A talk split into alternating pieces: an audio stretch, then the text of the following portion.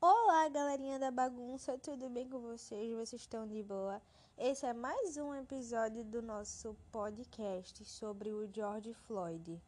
E hoje iremos dar seguimento ao um dos casos de vários casos que aconteceu três dias antes da tragédia de George Floyd, sobre um garoto de 14 anos que se chama João Pedro Matos Pinto. Então, deita na cama, liga o ar-condicionado ou o ventilador e vamos refletir sobre isso.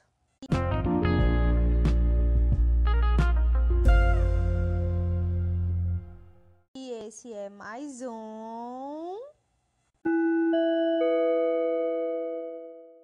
podcast.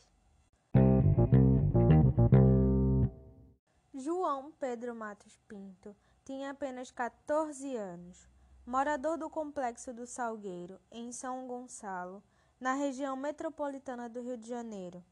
O adolescente brincava com amigos no quintal da casa do tio, no dia 18 de maio de 2020. Por causa de uma operação contra o tráfico de drogas, integrantes da Polícia Civil e da Polícia Federal invadiram a casa. Os policiais dispararam mais de 60 tiros de fuzis. Sim, fuzis. João Pedro morreu com um tiro nas costas.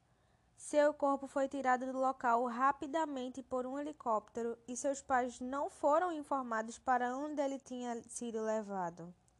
Foram 17 horas percorrendo hospitais para poder finalmente saber onde o filho morto, entre aspas, estava.